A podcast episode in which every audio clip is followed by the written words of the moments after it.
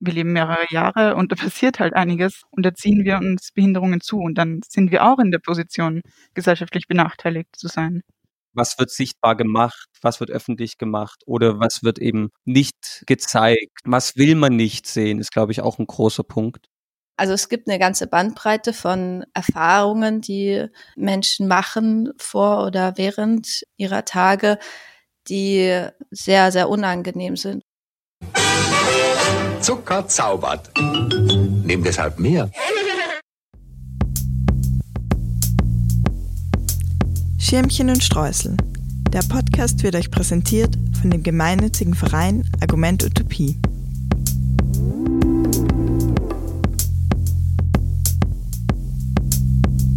Ja, hallo und herzlich willkommen zur neuen Folge vom Schirmchen und Streusel Podcast. Wir haben heute etwas Schönes zu verkünden, nämlich die Zeitung ist raus. Die Zeitung ist fertig. Passend zum Seasonende liefern wir hier jetzt ordentlich den Podcast.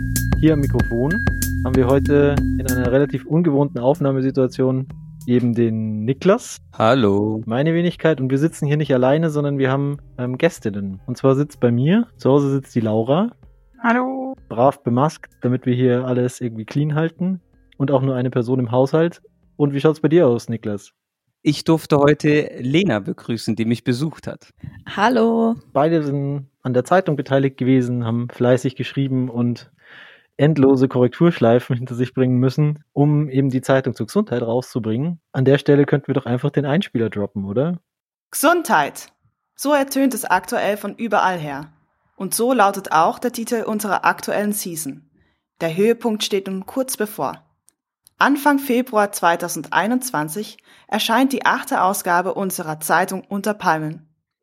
Ebenso wie dieser Podcast wird auch die Zeitung vom gemeinnützigen Verein Argument Utopie herausgegeben. In der neuen Ausgabe geht es um die Gesundheit nicht nur als Wunsch nach Wohlbefinden, sondern als politisch brisantes Thema.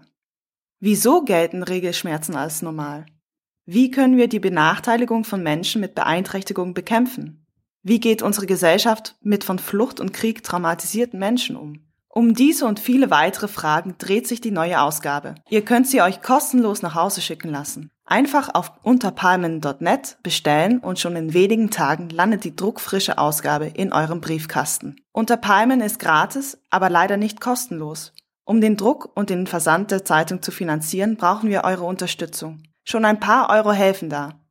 Genauere Infos dazu findet ihr in den Show Notes. Ja, und wir haben uns eben hier versammelt, um über die neue Ausgabe der Zeitung zu reden und haben online über Social Media nach Beteiligung gefragt. So, was könnte man denn fragen, wenn hier schon zwei Redakteurinnen sitzen? Und eine Frage, die eben kam, was ist eure Motivation, an dem Projekt mitzuarbeiten? Eure persönliche. Ich fange mal hier bei der Laura an.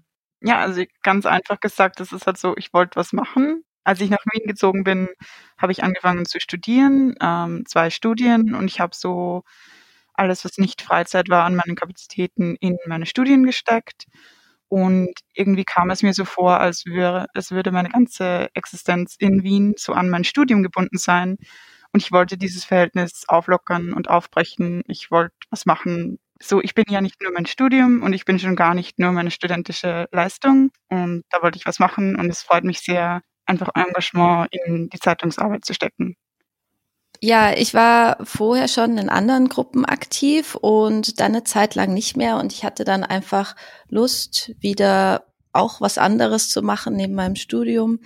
Und für mich hat sich herauskristallisiert, dass ich gerne schreiben möchte, das üben möchte zu schreiben und sehe das irgendwie als einen total schönen Weg, um linke Gedanken und Themen in die Öffentlichkeit zu tragen. Und was ich an der Unterpalm sehr mag, ist, dass sie versucht relativ niederschwellig diese Themen zu verhandeln. Und was ich auch eben sehr schätze, ist als Teil eines Kollektivs zu arbeiten. Das finde ich besonders wichtig, irgendwie gerade wenn man etwas Neues lernen möchte, also sich gegenseitig Sachen beizubringen und Sachen zusammenzulernen, Sachen zusammen zu schaffen und dass es im Gegensatz zu so vielen anderen Bereichen in unserem Leben eben dann nicht so sehr von Konkurrenz oder Leistungsdruck oder eben auch Verwertung geprägt ist, sondern es um die Arbeit im Kollektiv geht. Sehr schön. Also das kann ich vollkommen verstehen. Ich glaube, das war auch für mich ein ganz großer Punkt, der gute Einstieg, der einfache Einstieg und vor allem glaube ich, was unter Palm super leisten kann, ist so eine alltägliche, normale, in Anführungszeichen, Perspektive auf linke Themen oder auch Themen, die erstmal nicht links erscheinen, aber betrachtet werden müssten und sollten. Jetzt ist diese Zeitung, diese Season unter ganz besonderen Bedingungen entstanden. Nämlich natürlich sitzen wir alle äh, teilweise im Lockdown, in jedem Falle in der Distanzierung von anderen Menschen. Und gerade, wie Lena angesprochen hat, das Kollektiv, das kollektive Arbeiten fällt dann natürlich sehr, sehr schwer.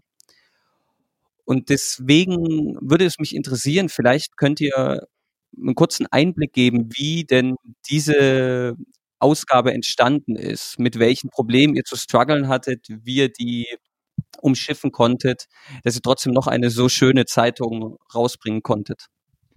Ja, also die Ausgabe ist auf jeden Fall online entstanden. Das nur so. Also es war nicht immer leicht, weil ich denke mir, wir sind zwar alles junge Leute, wir sind sehr tech-savvy, aber passieren tut immer was. Und bei jemandem funktioniert es dann nicht mit dem Programm. Und dann haben wir auch öfter dann mitten in der Sitzung umsteigen müssen auf ein anderes Programm. Also das ist einfach so zum Arbeitsalltag geworden, dass halt irgendwas immer nicht passt. Da ist auch sicher der Koordinationsaufwand ja echt heftig, dann über online und alle machen irgendwie parallel drei, keine Ahnung, haben eh drei Kurse am Abend, die sie jetzt noch runterbringen müssen, weil sich alles verschiebt. Ja, also es hat sich interessanterweise schon immer so eine ein und dieselbe Uhrzeit eingespielt, wo dann die meisten Personen Zeit haben. Es war auch oft derselbe Wochentag am Freitag, aber wir regeln so auch die Redaktionssitzungen, die wir haben, regelmäßig über Doodle. Das heißt, jede Person gibt ein, wann er sie Zeit hat. Und da ist es natürlich auch oft so, dass man das mal vergisst und dann halt nachfragen muss und so. Ja, also es bedarf sehr viel Hin- und Her-Kommunikation, um das alles ins Laufen zu bringen. Also es hatte auf jeden Fall Vor- und Nachteile. Es ist jetzt ja schon die zweite Ausgabe, die wir eigentlich ausschließlich online produziert haben. Nachteile sind auf jeden Fall, dass ähm, alle gutes technisches Equipment brauchen, also alle leistungsstarke Computer und solche Sachen, das muss man erstmal voraussetzen sozusagen. Und natürlich fehlt es total, dass man einfach zusammen in einer Runde sitzen kann. Die Stimmung ist natürlich ganz anders, die Diskussionskultur. Also ich sehe schon auch Vorteile. Ich habe viel gelernt, auch anders mit Technik umzugehen. Und tatsächlich, und das ist auch was, was eigentlich schon auf das Thema, was wir heute besprechen, dass auch wenn es mir zum Beispiel mal körperlich oder auch so nicht so gut ging, hätte ich mich vielleicht nicht um sieben Uhr abends im Winter noch aufs Fahrrad geschwungen zu einem dreistündigen Plenum, aber dann mal noch kurz den Computer anzumachen, da ist die Hemmschwelle einfach viel geringer. Ja, aber da stimme ich dir voll zu. Also Computer einschalten, hochladen, sich einloggen, ein bisschen ärgern, dass es so lange lädt, aber es ist trotzdem noch mal was ganz anderes, geht schneller, einfacher. Ähm, schade ist natürlich doch, dass die Diskussionskultur so ein bisschen verloren geht. Dieses noch Quatschen nach einer Redaktionssitzung kann ich mir tatsächlich nur vorstellen, weil ich auch erst seit der ähm, letzten Ausgabe von Anfang an bei der Zeitung dabei bin. Und da hat eben auch schon dann recht schnell alles online stattgefunden. Das heißt, ich, ja, ich habe viele Personen noch, noch nie in echt gesehen. Das ist mega schade. Und ich kann mir nur so vorstellen, wie das früher war, dass man sich so um einen großen WG-Tisch herum versammelt oder in einem Wohnzimmer und nachher dann noch ja miteinander redet und so. Jetzt hat uns Lena gerade schon eine super Überleitung im Prinzip gebaut auf ähm, unser heutiges Thema, über das wir sprechen wollen, nämlich die Zeitung, die neue mit dem Thema Gesundheit. Aber vorher möchte ich noch schnell unsere Süßspeise etablieren. Wir haben nämlich heute uns für den Zwieback entschieden eine sonderbar erscheinende Entscheidung. Allerdings, nachdem man erstens die Inhaltsstoffe betrachten kann, merkt man auch, es funktioniert sehr gut als Süßspeise, denn erstaunlich viel Zucker haben wir dann doch gefunden. Zweitens finde ich es aber auch sehr, sehr gut für das Thema Gesundheit. Denn vielleicht frage ich euch mal, wann esst ihr denn Zwieback? In welchen Situationen? Also vielleicht kann ich ganz kurz einen Einstieg bringen. Ich verbinde Zwieback vom Geschmack her total mit Kamillentee. Wenn ich Kamillentee trinke, schmecke ich Zwieback direkt. Weil das für mich so die klassische Verbindung ist, wenn mir einfach Magenschmerzen oder Übelkeit oder sowas, das ist das Letzte, was geht, Zwieback mit Kamillentee. Lena, wie sieht's bei dir aus? Ja, absolut. Ich muss jetzt total lachen, als du es gesagt hast, weil das ähm, hat bei mir totalen Anklang gefunden. Also das stimmt. Ich esse mal Zwieback eigentlich auch ausschließlich, wenn ich Magenprobleme habe. Tatsächlich denke ich mir dann meistens, mh, hm, ist eigentlich doch ganz lecker, könnte ich ja öfter mal essen, aber ja, wenn mir dann nicht mehr schlecht ist, fällt es mir nicht mehr ein. Bitte greif zu. Ja, sie wollte mal öfter Zwieback essen, jetzt, jetzt muss sie. Wir haben hier auch eine Ladung äh, Zwieback stehen. Also ich habe irgendwie versucht, nicht den zu kaufen mit diesem Kindergesicht vorne drauf, sondern ich habe mich für eine Variante entschieden, wo keine Süßmolke drin ist und so. Also ich habe ihn schon probiert, ich weiß schon, was mich erwartet. Gut, dass wir im Podcast sind, dann sieht man das Gesicht nicht. Nach dem reinbeißen, ich stelle ihn allein hier hin, im Gurten. Ich muss sagen, die ZuhörerInnen sehen zwar euer Gesicht nicht, ich aber schon. Und ich freue mich, dass ich zu einem anderen gegriffen habe. mhm.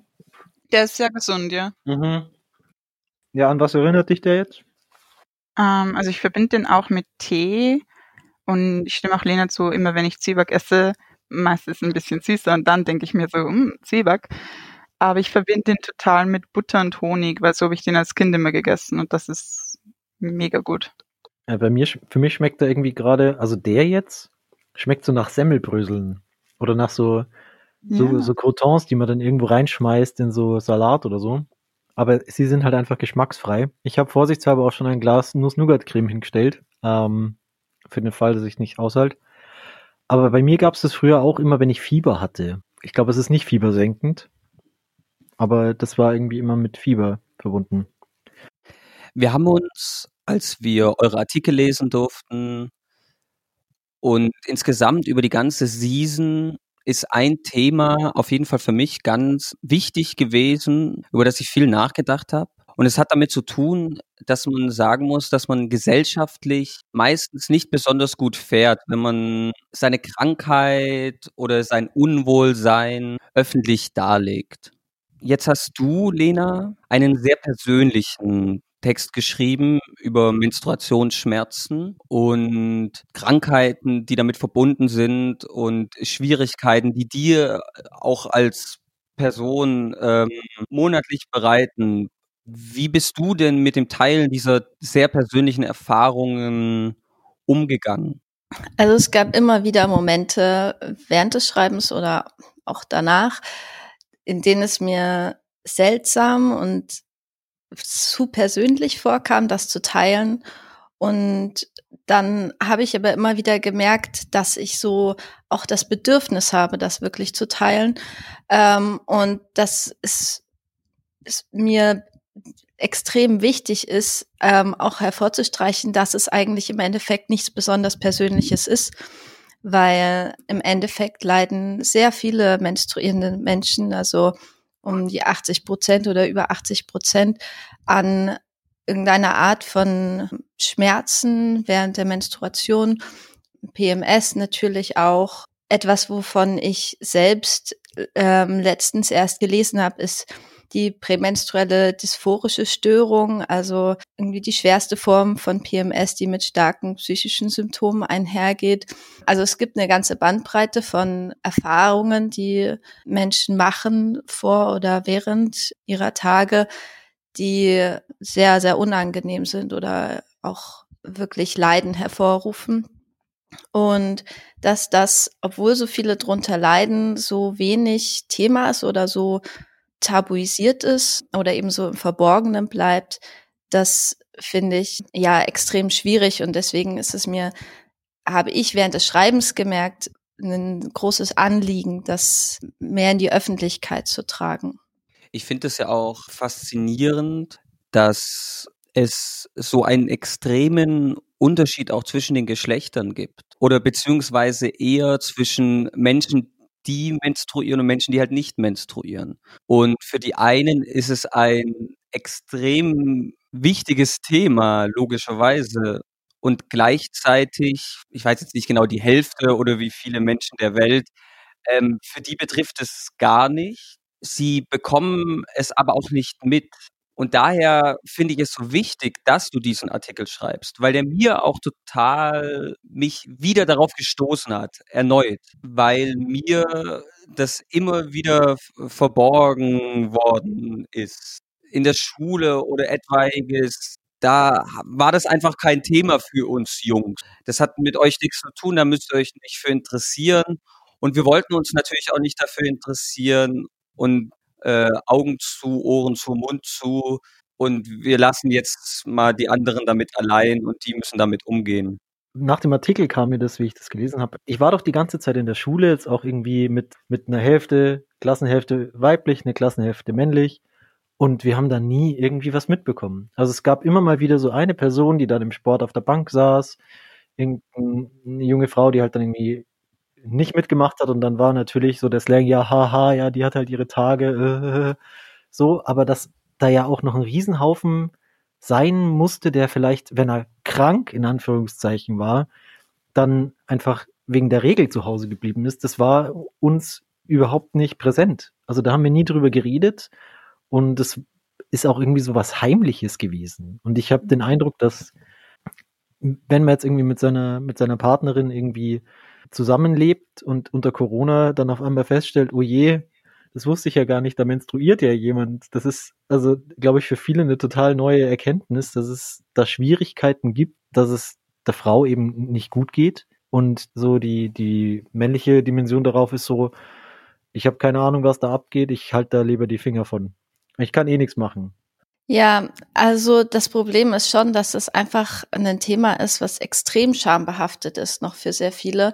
Ähm, Gerade weil ihr auch so Schulerfahrungen angesprochen habt. Also ich glaube, es kennen viele, dass, also dass viele junge Mädchen oder ja, Menstruierende Tampons oder Binden verstecken und Panik haben, dass ähm, sie ihre Tage zu früh bekommen oder auslaufen oder keine Ahnung was, ähm, dass das irgendwie sichtbar wird, weil gerade dadurch, dass das immer noch so im Verborgenen stattfindet, natürlich auch ähm, dann Angriffsfläche bietet für ja Spott oder also da, das ist ja einfach die Angst dahinter. Ähm, ich könnte ausgelacht werden oder auch als ich weiß nicht, was schwach oder irgendwas wahrgenommen werden. In meiner Erfahrung wird das unter Menstruierenden, also unter meinen Freundinnen zum Beispiel schon sehr viel thematisiert. Ich rede schon auch viel da, ähm, über Erfahrungen, wie geht es anderen während ihrer Periode oder davor. Ähm, die Erfahrungen sind auch relativ unterschiedlich, also auch wie Schmerzen wahrgenommen werden oder nicht nur wahrgenommen werden, wie sich Schmerzen äußern. Aber es geht ja nicht nur um die Schmerzen, die man versucht zu verstecken, zum Beispiel auch vor ArbeitgeberInnen oder so, sondern auch generell, dass man überhaupt gerade seine Tage hat, dass man zum Beispiel Blut beim Sex oder so, das ist ja auch immer noch was, wo, wo relativ wenig drüber geredet wird, dass sowas versteckt wird. Und dass da einfach so eine Scham damit verbunden ist. Total. Und äh, du bringst ja in deinem Artikel noch eine weitere Ebene damit rein, eben mit Krankheiten, die zum Beispiel Endometriose, die eben auch sehr schlecht erforscht dann sind. Also ich denke, das hat auf jeden Fall damit was zu tun, dass es eben ein Thema ist, was nur Teile der Gesellschaft betrifft und eben auch ein, Schamthema ist auf, auf eine Art. Ja, ich glaube, da, es, ist, es gibt da verschiedene Antworten drauf. Also ähm, es gibt eben schon diese Vorstellung davon, dass Regelschmerzen irgendwie dazugehören. Also wenn man die hat, dann ist das ziemlich normal und das stimmt ja sozusagen auch. Also ja, ein Großteil ähm, leidet darunter, aber dass diese Annahme, dass das so völlig normal ist, führt eben auch dazu, dass sich sehr selten wirklich an Ärztinnen gewandt wird damit. ähm, wenn man sich an Ärztinnen wendet damit, äh, werden die Beschwerden oft nicht ernst, ge ähm, ernst genommen, was auch wieder damit zu tun hat, dass Frauen, also Schmerzen bei, ähm, bei Frauen einfach nicht so ernst genommen werden wie bei Männern und äh, Frauen oft dann als wehleidig oder ähm, hypersensibel, emotional oder sowas ähm, abgetan werden. Aber Schmerzen, also ich habe da gerade heute noch mal eine Studie gelesen, sind tatsächlich teilweise so stark wie bei einem Herzinfarkt und das muss einfach auch untersucht werden. Also es wird eben unterschieden zwischen zwei verschiedenen Arten von Regelschmerzen. Die erste ist noch immer nicht ganz geklärt, woher die eigentlich kommen, aber schein hängt scheinbar mit der Überproduktion von hormonähnlichen Substanzen im Körper zusammen. Die zweite geht aber tatsächlich auf Krankheiten zurück und davon ist eben eine Endometriose, ähm, eine gutartige Wucherung im Bauchraum von Gebärmuttergewebe und die keine tödliche Krankheit ist, aber die eben sehr starke Schmerzen hervorrufen kann und auch andere Komplikationen und unter anderem auch also Unfruchtbarkeit und dass Ärztinnen einen selten weiterschicken zu wirklichen Untersuchungen führt auch dazu, dass Diagnosen sehr spät erst gestellt werden. Also ich habe in meinem Artikel auch geschrieben, dass von den ersten Symptomen bis zur Diagnose dauert es teilweise zehn Jahre oder durchschnittlich ähm, acht bis neun Jahre. Das hängt einfach mit zu wenig Wissen ähm, zusammen und zu wenig Aufmerksamkeit auf ähm, solche Beschwerden. Also und das Ernstnehmen ähm, von Schmerzen und ähm, Leiden bei Frauen ist die eine Sache und die andere Sache ist eben tatsächlich, dass so wenig geforscht wird über, ja, sag ich mal, gynäkologische Leiden. Und das ähm, betrifft einerseits eben solche ähm, Erkrankungen wie Endometriose, aber eben auch einfach sozusagen diese erstere Form von Regelschmerzen. Aber auch ganz allgemein betrifft das die Forschung zu, wie zum Beispiel äußern sich Symptome bei Frauen anders als bei Männern, zum Beispiel beim Herzinfarkt. Das wird ganz oft übersehen, dass Frauen einen Herzinfarkt erleiden, weil sie andere Symptome zeigen oder Medikamente wurden bis in die 90er Jahre fast ausschließlich an Männern erprobt, gerade weil sie eben ähm, nicht so starken hormonellen Schwankungen ähm, unterliegen. Und dann sind eben teilweise die Dosierungsanweisungen viel zu hoch angesetzt gewesen für Frauen und dann wieder vom Markt genommen worden. Oder ähm, es wurden bis in die 90er Jahre fast nur männliche Probanden oder auch nur männliche äh, Versuchstiere für äh, medizinische Forschung hergenommen. Und solche Sachen, die ändern sich langsam, aber ja, es gibt noch sehr viel Forschung zu tun, auf jeden Fall. Die eine Dimension, die du da jetzt ansprichst, ist ja die von, von wissenschaftlicher Forschung. Also die Dimension, dass es total männlich dominiert ist, ist echt schlimm und ähm, trägt nicht dazu bei, dass man was erfährt über diese Krankheitsformen. Und jetzt habe ich mich gerade gefragt, ob das vielleicht auch ein bisschen der Grund dafür ist, dass man es irgendwie als unter Männern jetzt im Alltag nicht thematisieren kann. Wenn da kein Wissen da ist, auf das ich wissenschaftlich verweisen kann, außer wir haben bis jetzt immer nur alles an Männern getestet, dann ist das halt irgendwie ein bisschen, bisschen schwierig. Was würdet ihr denn vorschlagen? Was könnten denn wir auf so einer ganz praktischen Ebene tun, als, ihr habt ja vorher nicht menstruierende Menschen gesagt. Ja, ähm, beziehungsweise auch die, die zum Beispiel keinerlei ähm, Komplikationen oder Schmerzen oder ähm, so haben während ihrer Tage.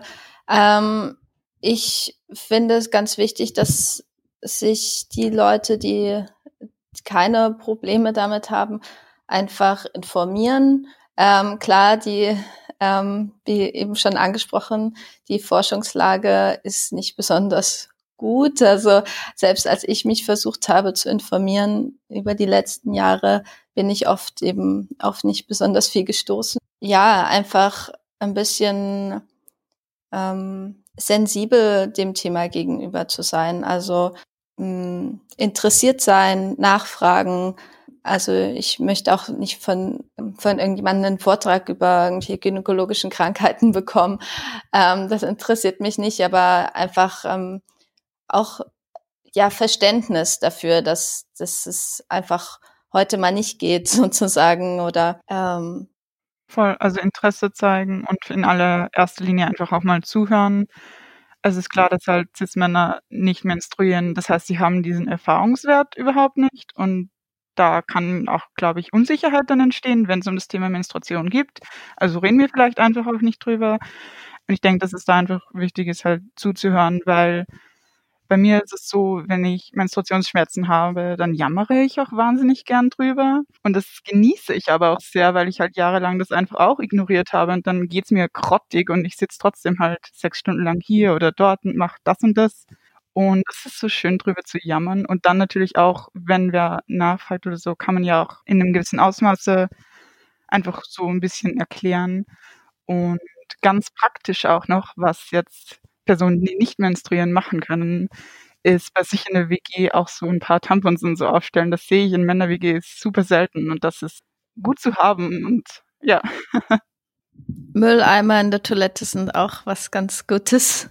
Nee, ich wollte noch was sagen zur Begrifflichkeit halt Personen, die menstruieren, weil Lena hat ja schon vorhin gesagt, so, dass es bei Regelschmerzen auch so normalisiert ist, dass die dazugehören und auch, dass die zum Frausein dazugehören.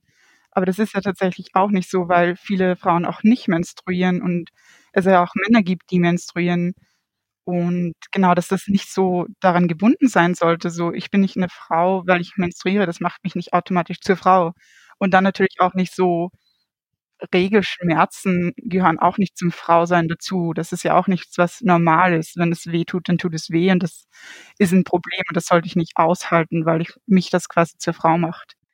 Also ich habe zum Beispiel ja auch gemerkt, okay, meine Freundin, die hat irgendwie regelmäßig Schmerzen und braucht dann auch echt mich tatsächlich vor Ort. Ich meine, der wird, wird dann schwindelig und schlecht und möchte eigentlich nur Wärmflaschen dauerhaft auf ihrem Bauch haben und da bin ich halt dann gefragt und für mich ist das auch okay und ich finde es auch irgendwie schön, dass sie mir das zeigt und es mir eben nicht verheimlicht und das irgendwie versteckt.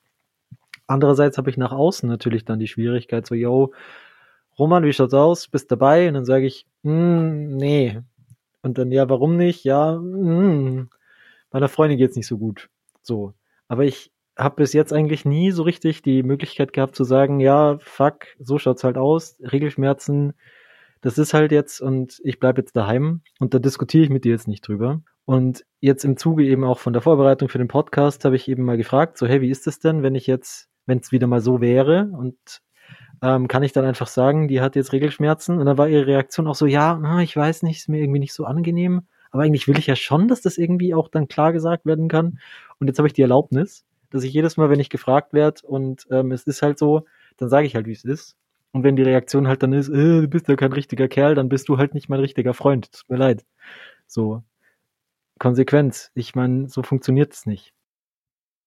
Ja, ich finde das total gut, also was du auch gerade angesprochen hast, eben dieses darüber reden, ähm, weil ich glaube eben, wie gesagt, es ist schon vielen sehr unangenehm noch und das ist auf jeden Fall was, was sich verändern muss. Ähm, aber das also ist ein persönlicher Prozess und das kann man auch niemandem aufzwängen und das sollte auf gar keinen Fall passieren. Ich habe auch gemerkt, dass ähm, und merke das auch immer noch in vielleicht verschiedenen ähm, ähm, Kontexten, dass es mir natürlich schon auch schwer fällt, das zu sagen. Ähm, ich kann heute nicht, mir geht's heute schlecht, ähm, weil ich meine Tage habe. Ähm, und auch weil ich irgendwie das Gefühl habe, andere Leute könnten mich so als ähm, irgendwas abstempeln, die will sich irgendwie wichtig machen mit ihrem äh, Schmerz oder ähm, sie muss das jetzt hier ständig in, zum Thema machen. Ähm, dabei ist es einfach was, was was ähm, einfach monatlich dazugehört. Und ähm, es ist tatsächlich schon befreiend für mich auch zu thematisieren, wie schlimm das auch einfach ist für mich. Ähm, und nicht so das im Verborgenen für mich aushalten zu müssen. Je mehr man auch merkt, dass andere das ganz normal thematisieren, desto leichter fällt es auch einem selber. Und ich glaube, das ist gut, wenn man da einfach im Freundinnenkreis ähm, anfängt, das immer wieder einfach auch zu sagen, wenn man das Bedürfnis hat und und irgendwann fällt es einem einfach immer leichter, das auch in der Gruppe zu sagen, wo man die Hälfte der Leute nicht kennt, wenn man gerade das Bedürfnis hat, wenn man, was weiß ich, gerade beim Schwimmen sitzt und man selber gerade nicht schwimmen gehen möchte und einfach sagen kann, nein, ich habe gerade meine Tage. Ähm, weil wenn wir eine Grippe hätten, würden wir es auch einfach sagen, ja. Weil, ja, und ähm, das ist auch was, was ähm, gesellschaftlich einfach auch viel mehr anerkannt werden muss. Also es gibt auch zum Beispiel die Diskussion darüber, ob es extra freie Tage geben sollte für, ähm, für ja, Menschen, die Regelschmerzen, äh, Regelbeschmer für Menschen, die Regelbeschwerden haben. Ähm, es gibt, soweit ich weiß, sechs Länder, die alle außerhalb Europas liegen, in denen das gesetzlich festgeschrieben ist. Ähm, in Europa gibt es immer wieder auch Diskussionen darüber. Es ist, wird kontrovers diskutiert, weil doch immer wieder das Argument hervorgebracht wird, dass ähm, es dann zu weiteren sexistischen Diskriminierungen bei Einstellungen kommen könnte, weil Frauen sozusagen ähm, oder weiblich gelesene Personen potenziell mehr fehlen würden und so. Aber ich glaube, das ist ganz wichtig und das sollte auf jeden Fall weiter diskutiert werden. Hm, du hast jetzt auch was angesprochen, ähm, wo du gemeint hattest, ja, ich will mich da ja gar nicht wichtig machen oder ich habe Sorge, dass man irgendwie den Eindruck bekommt, ich mache mich jetzt mit meinem, mit meinem Schmerz irgendwie präsent und stelle mich irgendwie ins Zentrum. Und ähm, das ist, glaube ich, ein guter, ein guter Punkt, um auch über den Artikel von dir zu sprechen, Laura. Du hast ja eine Person interviewt, die chronische, äh, eine chronische Erkrankung hat, und zwar Ria Strawhill die selbst ja ein chronisches ähm, Erschöpfungssyndrom hat. Könntest du einmal sagen, wie das für dich war, mit ihr dieses Interview zu führen? Also ich hatte mich zuvor schon mit dem Thema CFS auseinandergesetzt und wusste dann noch ganz genau, dass ich gern mit der Ria ein Interview führen möchte und habe sie eben darauf angesprochen und das Interview vorbereitet. Mit dem, was ich schon so wusste über die Erkrankung, war es mir irgendwie wichtig zu sorgen oder dafür zu sorgen, dass es ein möglichst angenehmes Interviewklima auch ist. Also ich habe halt immer wieder betont, wenn der Punkt halt erreicht wird, wo es da jetzt anstrengend ist, dann können wir das auch ein anderes Mal fortführen, weil es ja doch ein paar Stunden auch in Anspruch nimmt. Wir haben es zuerst über Skype probiert, es hat dann nicht funktioniert, dann haben wir es telefonisch gemacht und ich habe das nebenbei auf meinem Laptop aufgenommen. Und es war auf jeden Fall ein sehr also ich hatte zuvor noch nie in dem Ausmaß ein Interview geführt und es war eine sehr, sehr coole Erfahrung. Es war sehr angenehm, aber es war auf jeden Fall so auch eine Frage so, wie, wie machen wir das, dass es irgendwie so low energy wie möglich halt. Na, wir, wir tun uns ja auch irgendwie schwer, über Krankheit so zu sprechen, weil den einen Teil, den, den sieht man, den hat man ganz klar auf dem Schirm. Also da, keine Ahnung, fehlt jemandem irgendwie ein Körperteil oder jemanden an Maschinen angeschlossen, damit er noch irgendwie leben kann. Aber in dem Fall ist es ja was, wo man es von außen ja scheinbar nicht sieht. Ist es nicht auch was, was die Frage irgendwie berührt, also auch was wir vorhin besprochen haben, wie, wie wir mit Leid im Alltag irgendwie umgehen? Ja, also es geht auf jeden Fall darum, wie gehen wir mit Leid um und auch wie gehen wir mit Erkrankungen um. Und gerade wenn jemand jetzt eine Behinderung hat, die auf den ersten Blick nicht sichtbar ist, dann ist das auch oft mal was, wenn man nicht lernt, darüber zu sprechen und auch den Mut hat, darüber zu sprechen, dass halt so hinter verschlossenen Türen passiert. Also im Falle von CFS ist es ja so chronisches Erschöpfungssyndrom, dass jede sowohl geistige als auch körperliche Aktivität ruft Erschöpfung hervor.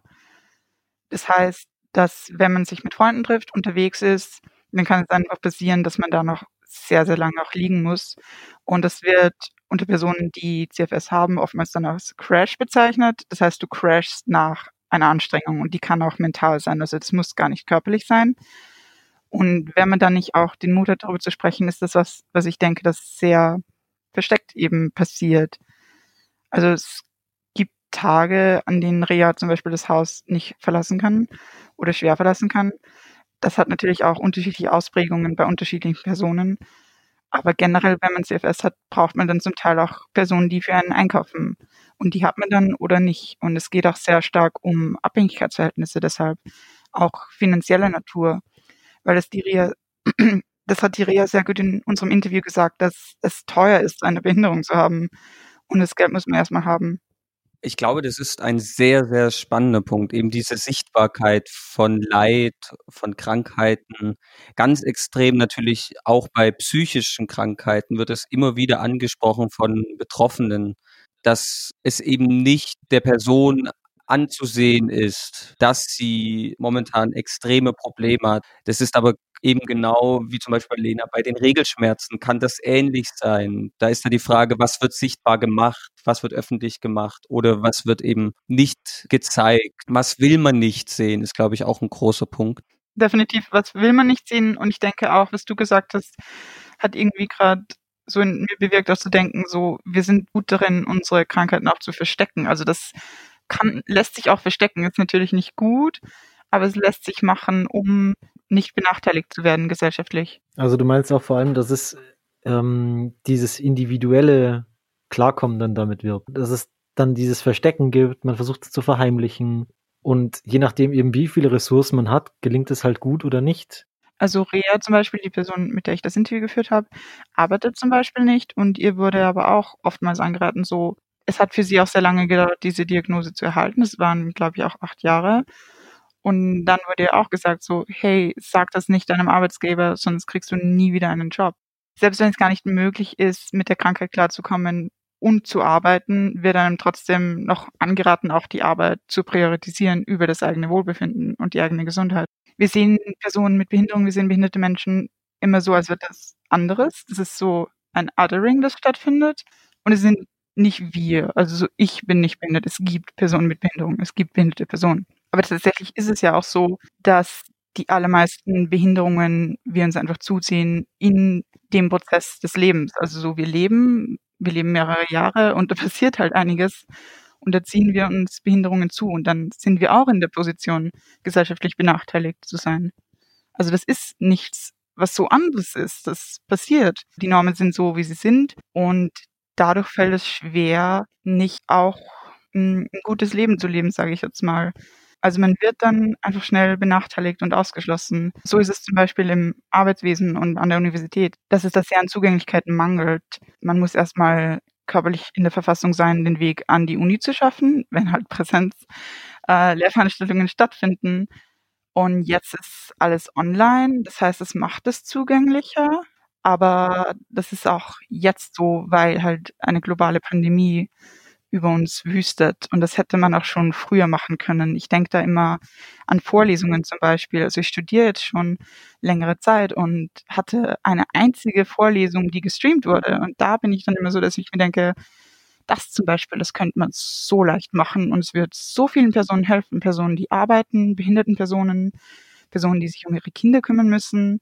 Also das ist sowas, was ich ganz, ganz einfach ändern lassen könnte, würde ich jetzt mal sagen. Auch vor Ort gibt es ja in den größeren Hörsaalen gibt's so Induktionsschleifen für Menschen, die ein Hörgerät tragen. Und dann ist natürlich der Klassiker, der Prof, der dann vorne steht und das Mikrofon nicht verwendet. Kann die ganze Technik nichts dran ändern. So, du bist zwar da, aber du kannst so gesehen nicht teilnehmen. Ich glaube auch, dass eben es einfacher ist, natürlich für die, für die, die Lehrveranstaltungsleitungen mit Leuten zu arbeiten, die halt so eh durchrutschen. Gibt es keine Reibung, ja, passt eh das schließt so viele auch aus. Also die, dieses chronische Krankheiten haben, Behinderungen, das ist ein so großer Faktor, der, der Leute davon abhält, das zu machen, was sie wollen und auch zu beteiligen. Das ist echt meinen größten Respekt eben an Rea, die dann, obwohl sie so ein Syndrom hat, ganz viel von dieser Zeit, die sie aktiv hat, dazu nutzt, das publik zu machen und dann den Crash danach halt in Kauf nimmt. Ja, also sie hat auch eben erzählt, so, also es hat es gibt eine klare Schnittstelle in ihrem Leben. Sie studiert mittlerweile nicht mehr, sie arbeitet nicht. Aber das heißt auch nicht, dass sie sich nicht doch auch Freiheiten nimmt, ihr Leben zu genießen. Das heißt, sie geht dann auf eine Geburtstagsfeier, auch wenn sie erwartet, dass sie danach zwei Tage halt hauptsächlich in ihrer Wohnung herumliegen wird. Und auch was du gesagt hast, was eben so das Publik machen und sich da wirklich die Zeit und die Energie dafür nehmen, ähm, für dieses Thema mehr Aufmerksamkeit zu verschaffen, hat sie auch immer wieder betont in unseren Gesprächen, dass es halt wichtig ist, dass da auch Personen, die nicht behindert sind, mitmachen. Also dass auch nicht behinderte Personen, dass gesunde Personen dazu was lernen.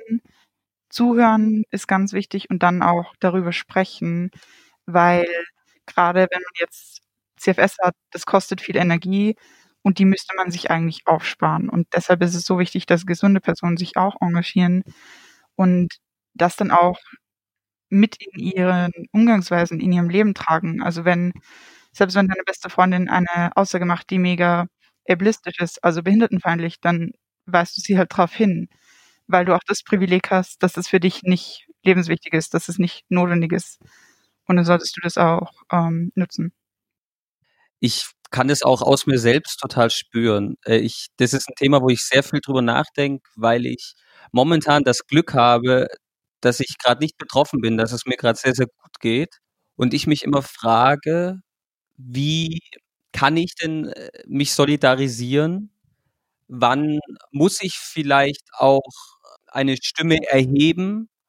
Und wann ist wieder der Punkt, okay, ich nehme, dadurch, dass ich etwas sage, nehme ich jemand anderem, der viel besser darüber sprechen kann, eine Stimme weg, weil ich aber denke, ja, diese Person ist eh, die hat Schwierigkeiten, eine Stimme zu finden, dementsprechend mache ich das jetzt aus so einer privilegierten Position heraus. Und es ist so ein Konflikt in mir, den ich sehr, sehr spannend finde, der überhaupt nicht abgeschlossen ist, wo aber auf jeden Fall mir dein Artikel auch sehr geholfen hat, nochmal stärker darüber nachzudenken, aber auch eine Perspektive eben genau von einer betroffenen Person zu hören, die sich genau das wünscht. Also ich finde, dass es sicher wichtig ist, selbst auch was zu sagen, aber halt auch quasi on behalf of people, die betroffen sind. Ich kann das auf Deutsch leider gerade nicht ausdrücken. Ähm, und ich habe auch Ria nochmal gefragt, so gibt es andere Aktivistinnen, die sie mir da empfehlen würde. Und da hat sie mir auch einige genannt. Und denen folge ich zum Beispiel jetzt online und so. Also es ist sicher gut, dann Personen auf Personen zu verweisen, die das wirklich selbst betrifft und die sich dafür auch engagieren. Hm, jetzt haben wir schon ganz viel eben darüber gesprochen, über eben eure eigenen Perspektiven auf den, auf die Artikel. Jetzt haben wir ganz viel über den Umgang eben mit verschiedenen Krankheiten irgendwie gesprochen. Zum Abschluss würden wir jetzt irgendwie gerne nochmal hören, was hat euch jetzt die Beschäftigung mit den jeweiligen Themen gegeben? Was würdet ihr gerne noch irgendwie hervorheben? Also bei mir jetzt, gerade weil es ein Interview war, das heißt, ihr habt viele Fragen gestellt, ist mir nochmal im Umgang eben mit ähm, behinderten Personen und generell, wenn es um chronische Krankheiten geht und Krankheiten, äh, aufgefallen, wie wichtig es ist, auch Fragen zu stellen, aber auf einer respektvollen Art und Weise. Das heißt, viele Sachen gehen einen wirklich nichts an. Da sollte man nicht unangenehm nachfragen. Aber wenn man sich schon in einer Situation befindet, wo beide Parteien da sind, um ein Gespräch zu führen, so wie es beim Interview war, es ist gut, Fragen zu stellen, statt Annahmen zu machen. Also natürlich, unangenehme Frage stellen geht gar nicht aber so darüber hinwegsehen, wenn da was da ist, das halt ähm, zu einer Behinderung führt im Alltag und im gesellschaftlichen Leben, das geht natürlich auch nicht.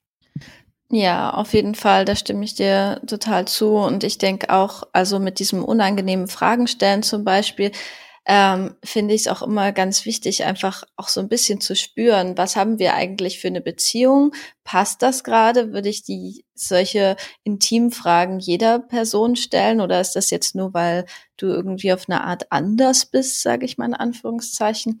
Also ähm, ja, also da würde ich immer so ein bisschen an an so ein ein Gespür einfach appellieren, ähm, zu sehen, ob das jetzt wirklich gerade angemessen ist.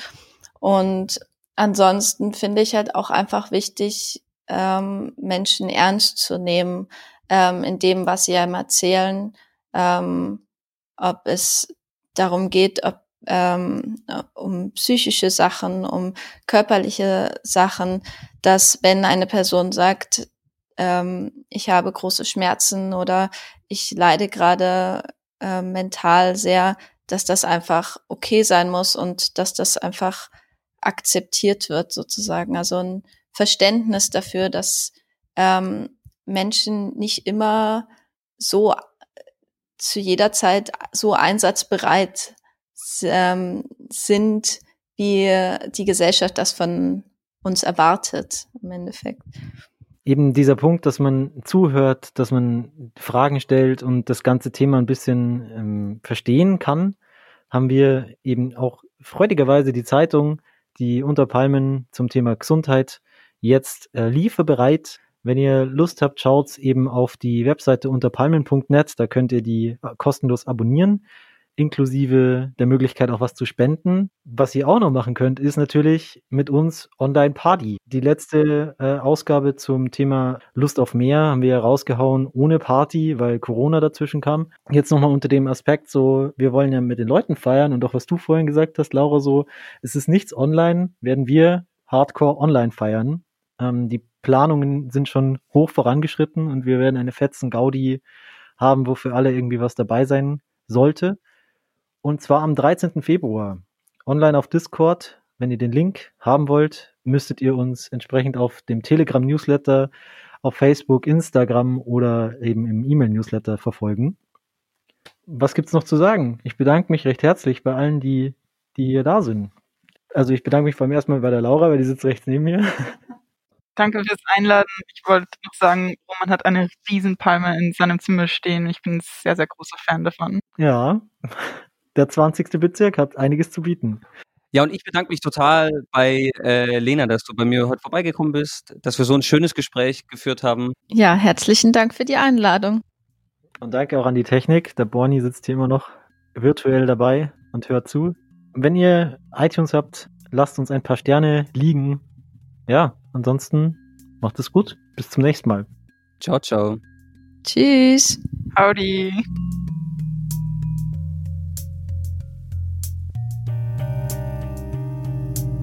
Ohne eure Unterstützung kann es die Projekte von Argument Utopie nicht geben, darunter dieser Podcast und die Zeitung unter Palmen. Wir freuen uns über Spenden und neue Fördermitgliedschaften. Mehr Infos hierzu auf unserer Homepage unter palmen.net. Und nicht vergessen, egal was es gibt, Hauptsache mit Schirmchen und Streusel.